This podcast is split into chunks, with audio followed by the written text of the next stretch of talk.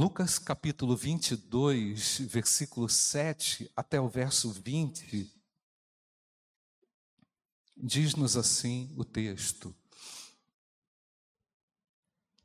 Chegou o dia da festa dos pães sem fermento, em que era necessário fazer o sacrifício do cordeiro pascal.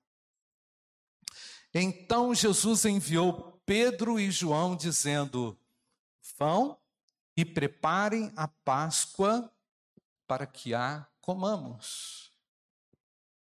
Eles lhe perguntaram: Onde o Senhor quer que a preparemos?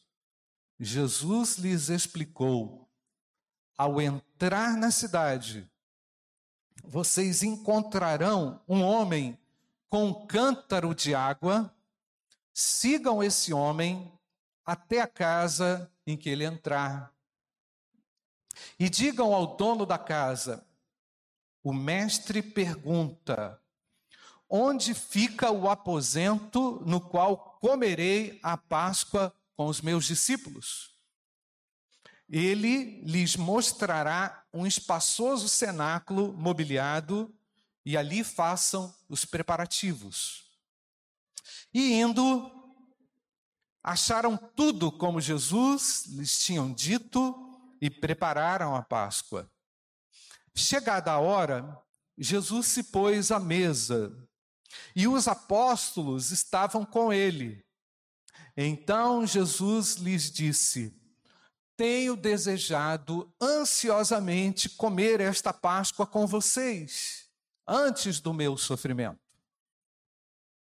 Pois eu lhes digo que nunca mais a comerei, até que ela se cumpra no reino de Deus. E pegando um cálice, depois de ter dado graças, disse: Peguem e repartam entre vocês. Pois eu digo a vocês que de agora em diante não mais beberei o fruto da videira, até que venha o reino de Deus. E pegando um pão, tendo dado graças, o partiu e lhes deu, dizendo: isto é o meu corpo que é dado por vocês. Façam isto em memória de mim. Do mesmo modo, depois da ceia, pegou um cálice, dizendo: Este cálice é a nova aliança no meu sangue, derramado por vocês. Amém, igreja? Irmãos, que festa era essa que Jesus tanto quis compartilhar com os seus discípulos, nós já sabemos, temos a resposta, é a Páscoa. A Páscoa judaica celebrava a passagem do Egito para a terra prometida. É uma festa que celebra a travessia, a passagem, a libertação. Libertação de um jugo pesado, de uma dor de, um, de uma falta de pertencimento a um local, a uma nação. Um povo que vivia de uma forma ultrajada, sem uma perspectiva, sem um governo, com sentimento de errante. Algo cometemos, algo fizemos mas Deus estava ali. Enquanto Deus estava ali, e enquanto Deus está conosco, há esperança. Enquanto podemos perceber as manifestações de Deus, ainda em que situações adversas, podemos descansar. E aí Deus envia as pragas, dez pragas terríveis, para atingir Faraó. Faraó cada vez mais duro, uma situação de oposição espiritual ferrenha, tremenda, até que surge o último golpe, a décima praga. Diz o texto lá em Êxodo que o choro do Egito foi tão grande diante da dor da perda de todos aqueles primogênitos. Em todo lar, diz o texto, em toda casa havia pranto, havia dor por aquela perda. Deus fazendo o que, irmãos? Punir o pecado de uma maneira tão dramática entre os egípcios em favor da própria libertação do seu povo. Deus agindo com um favor muito especial pelo seu povo. Então, Jesus, como um bom judeu, celebrando a Páscoa, reúne os seus discípulos pensando justamente naquilo que aconteceu, mas olhando também, tendo foco também naquilo que iria acontecer. E a própria celebração daquela Páscoa ali, irmão, já foi um ato de fé, exigiu dos discípulos uma postura de fé, porque quando, quando, quando uh, Jesus foi perguntado onde é que nós vamos celebrar a Páscoa, Jesus responde: vai lá e faz isso e, e, e se coloque nessa posição e as coisas vão acontecer. Jesus antevê aquele momento também que a igreja e os seus discípulos deveriam, a partir da sua, da sua morte, viver e depender totalmente da fé.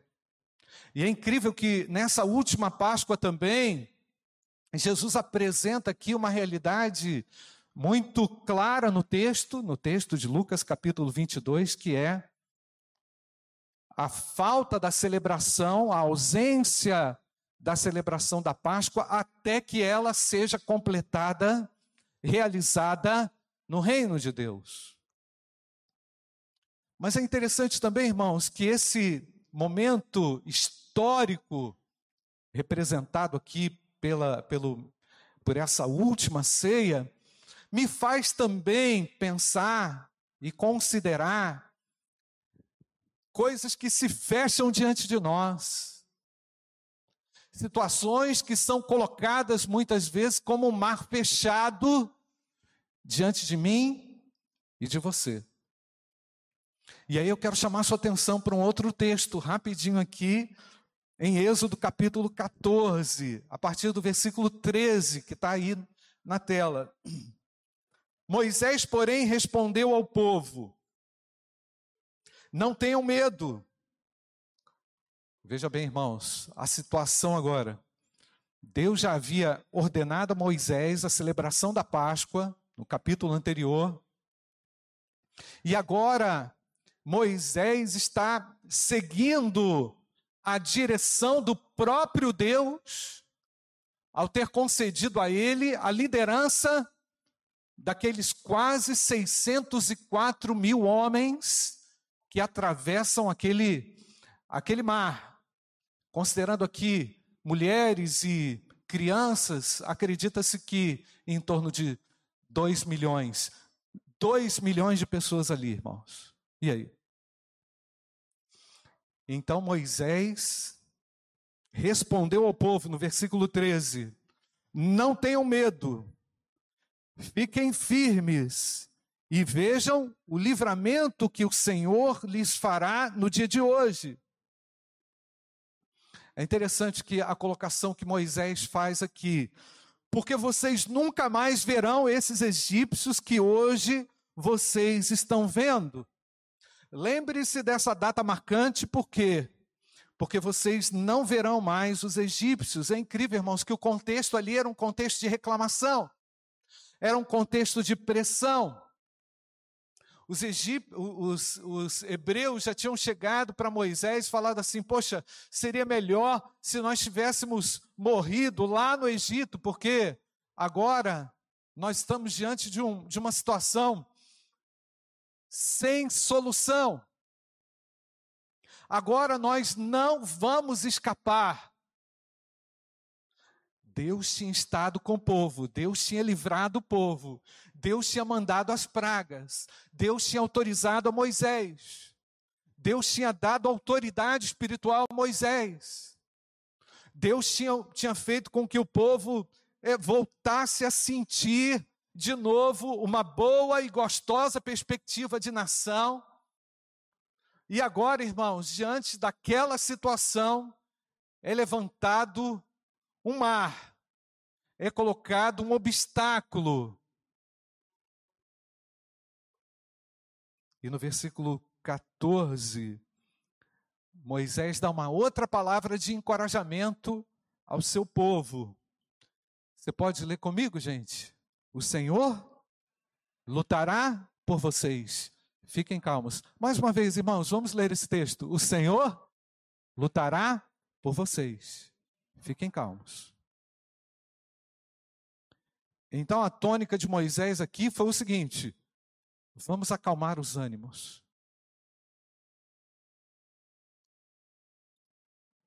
Vamos tranquilizar o coração. Não deixe que essa emoção do medo, do pavor e do pânico tome conta. É interessante, irmãos, que o versículo 15 é um grande flagrante de Deus no coração de Moisés. E olha o que, o Senhor fala. O Senhor disse a Moisés: Por que você está clamando a mim? Ou seja, aquele não era o momento de orar. Ah, pastor, está dizendo que tem hora que você não pode orar? eu digo que tem hora que você não tem condição de orar.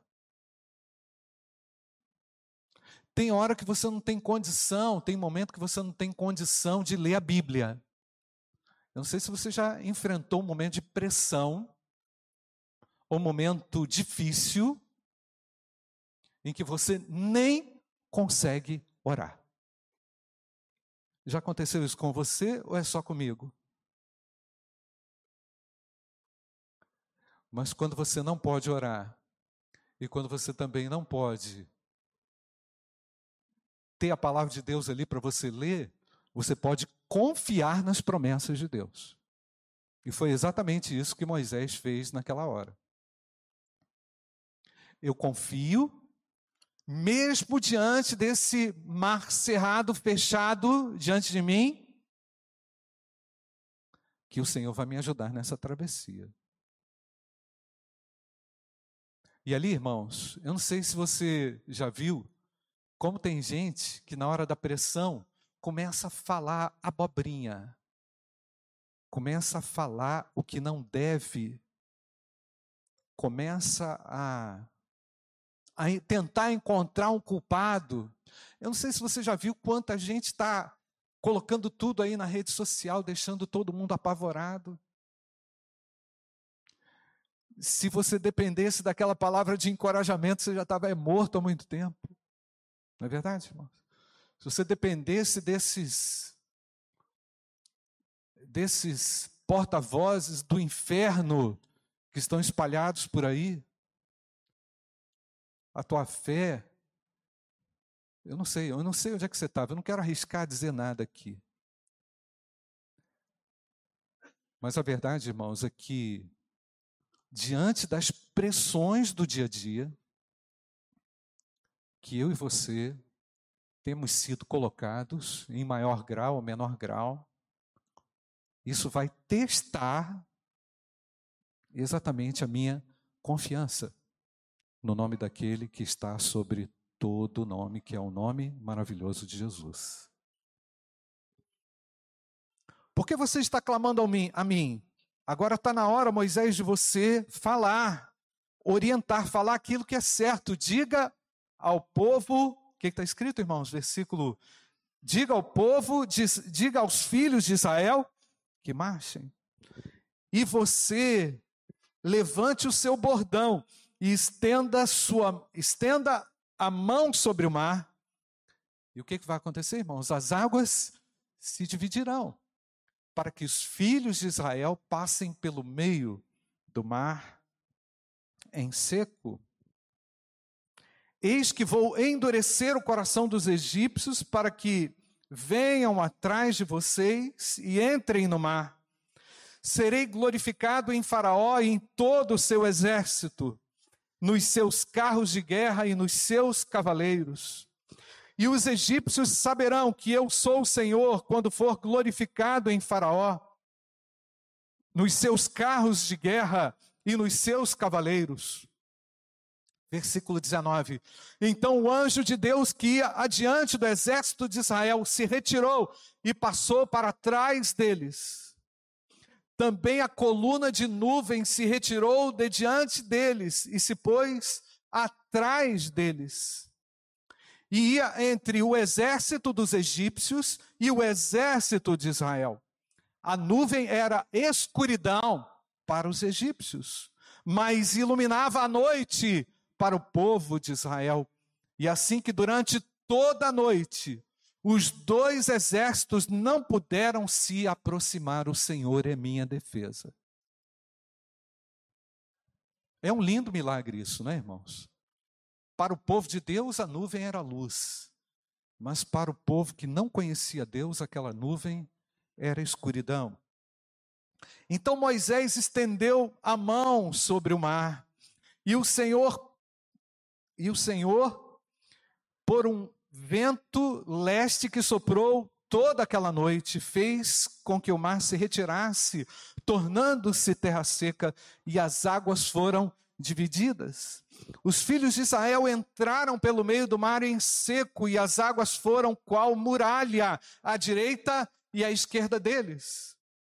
Os egípcios que os perseguiam entraram atrás deles, todos os cavalos de Faraó e os seus carros de guerra e os seus cavaleiros até o meio do mar. Irmãos, nós estamos diante da representação aqui da nossa grande vitória.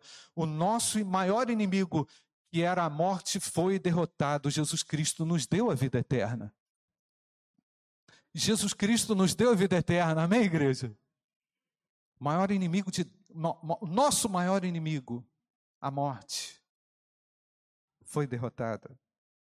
Então, a Páscoa, é, Jesus, quando quer ansiosamente celebrar a Páscoa judaica com os seus discípulos, ele, ele queria que todos eles trouxessem essa viva lembrança desse fato, e todos eles tinham isso, porque conheciam a história, conheciam as Escrituras, mas Jesus quis com isso também, irmãos, reafirmar grandemente o seu próprio compromisso como cordeiro, como aquele que seria imolado, sacrificado, na representação ali do pão e do cálice.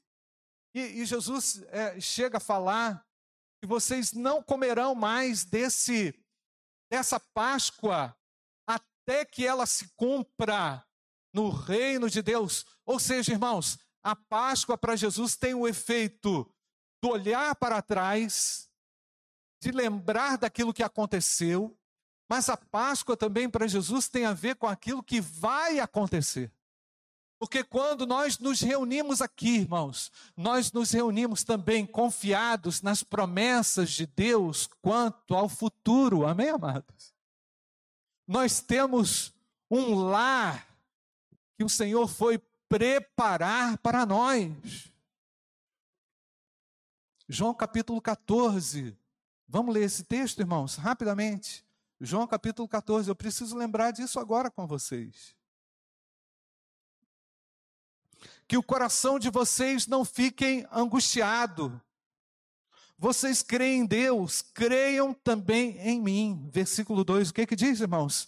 Na casa de meu pai há muitas moradas.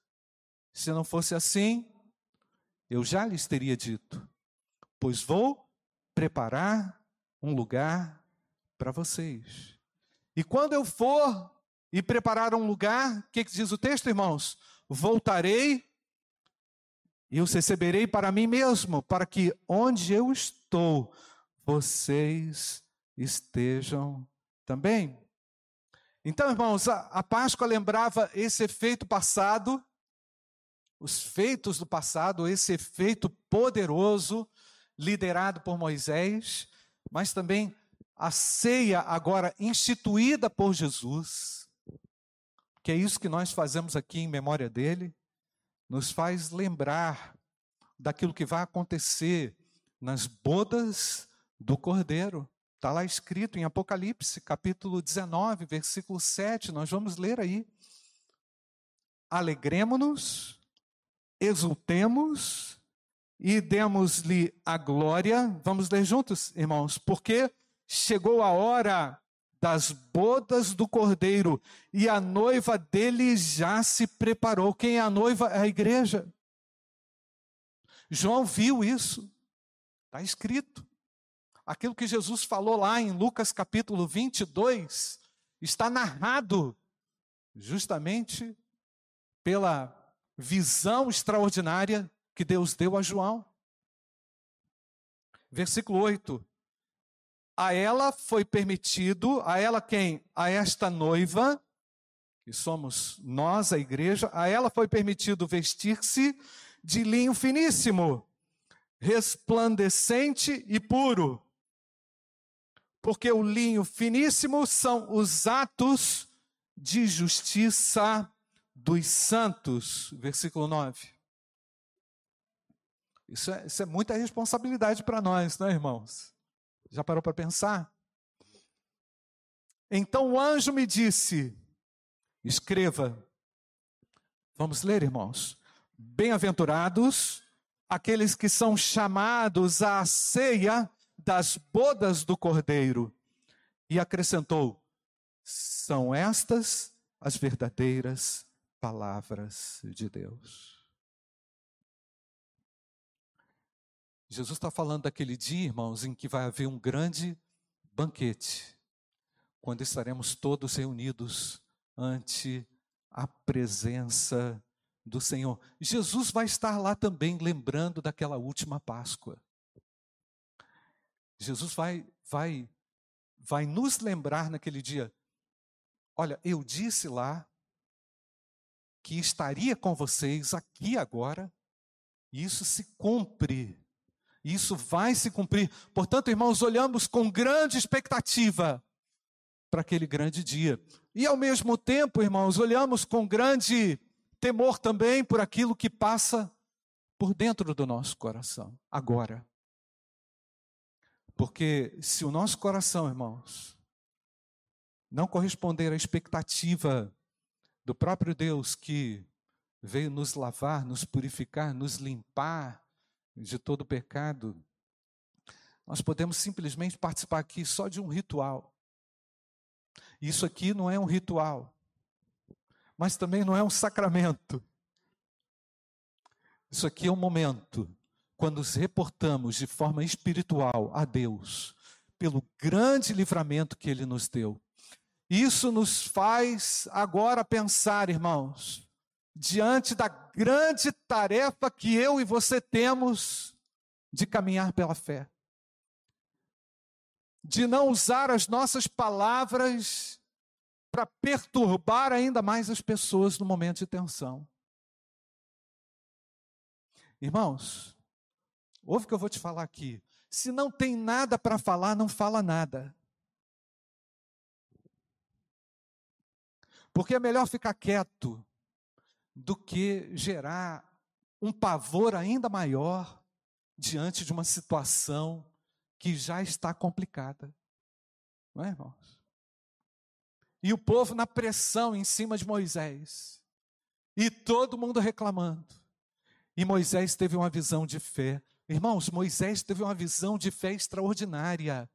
E diante da pressão, diante da dificuldade, diante da, das nossas, dos imprevistos do dia a dia, confie, tenha uma visão de fé. O Senhor é aquele que luta por você.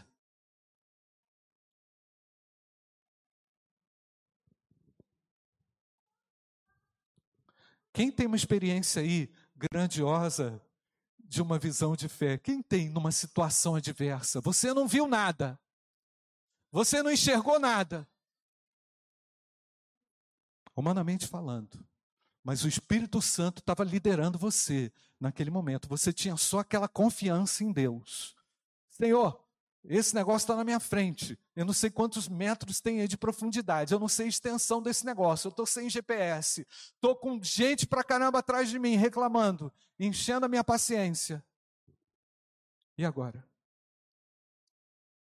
E agora, eu e você temos sido duramente provados. É verdade ou não, irmãos? E qual vai ser a sua resposta? E eu tenho uma outra pergunta. Você já garantiu o seu lugar lá nas bodas do Cordeiro?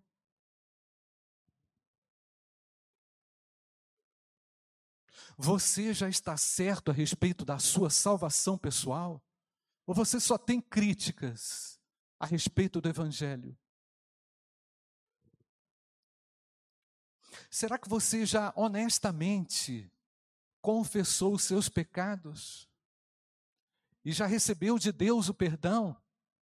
Se você já recebeu o perdão sobre a sua condenação eterna, você pode dar um glória a Deus? Ah, mas você não é perfeito, é verdade, eu não sou também não. Ah, mas eu conheço muitos cristãos que são imperfeitos, eu sou o primeiro. Mas eu tenho um Deus que guerreia comigo, que mostra o caminho e que santifica a minha alma e o meu coração. Esses são os outros pontos aqui que eu tenho que falar, irmãos, antes da gente compartilhar aqui o memorial do pão e do cálice. Como é que você chega nesse momento aqui para participar da ceia do Senhor?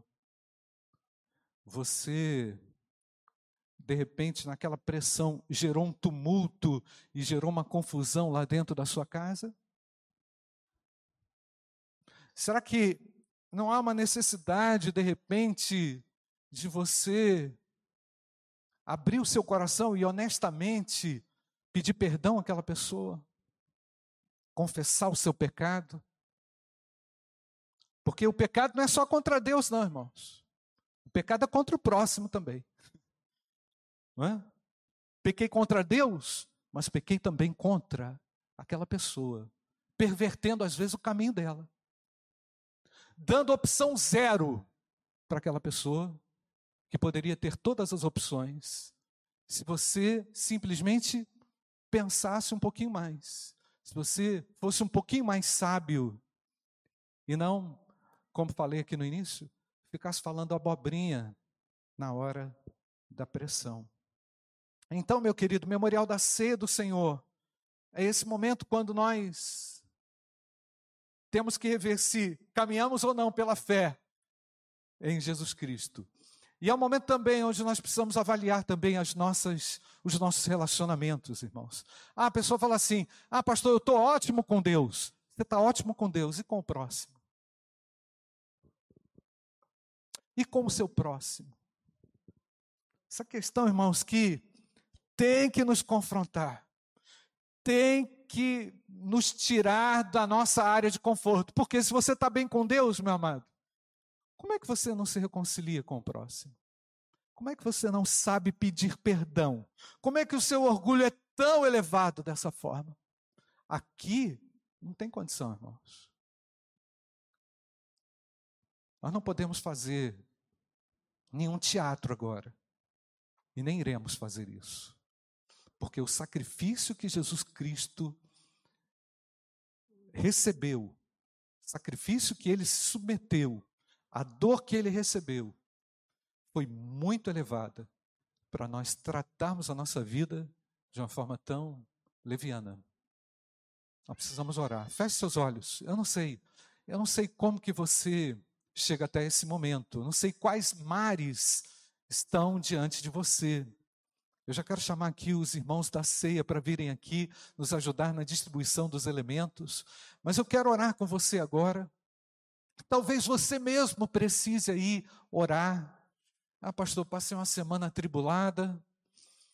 Eu estava sob pressão, sob tremenda pressão.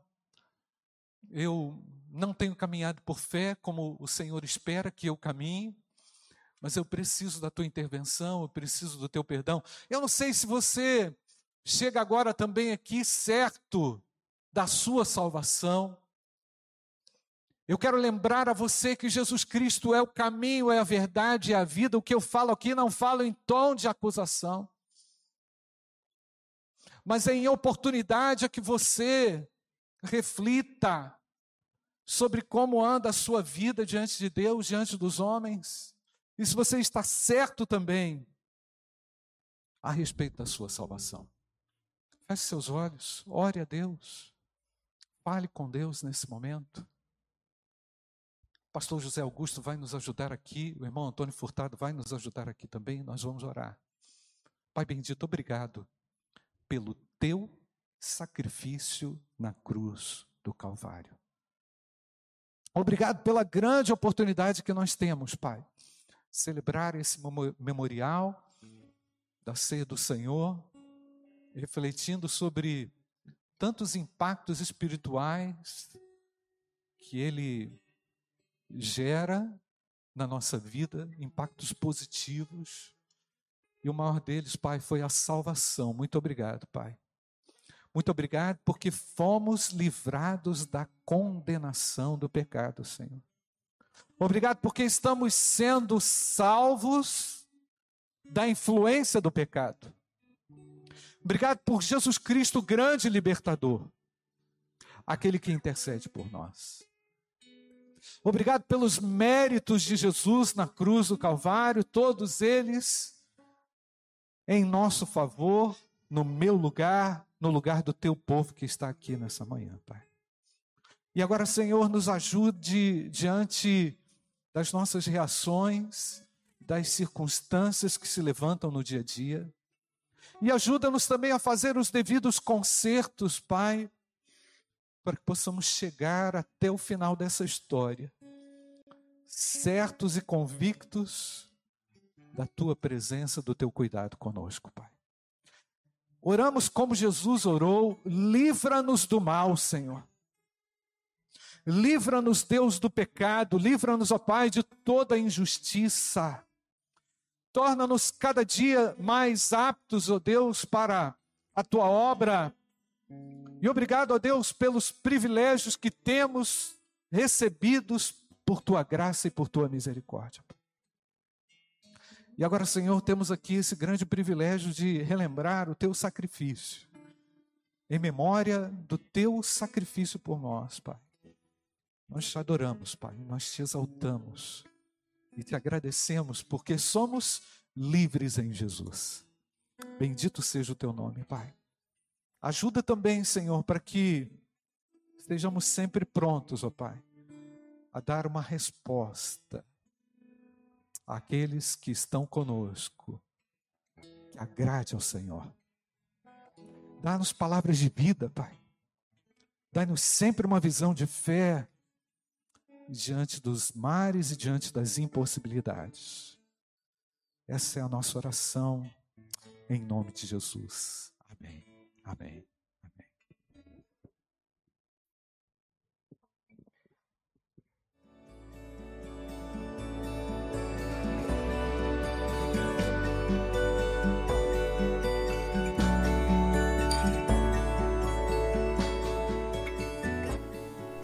A Igreja Batista do Bom Retiro tem plena convicção de que a palavra de Deus é poder para salvar e transformar vidas.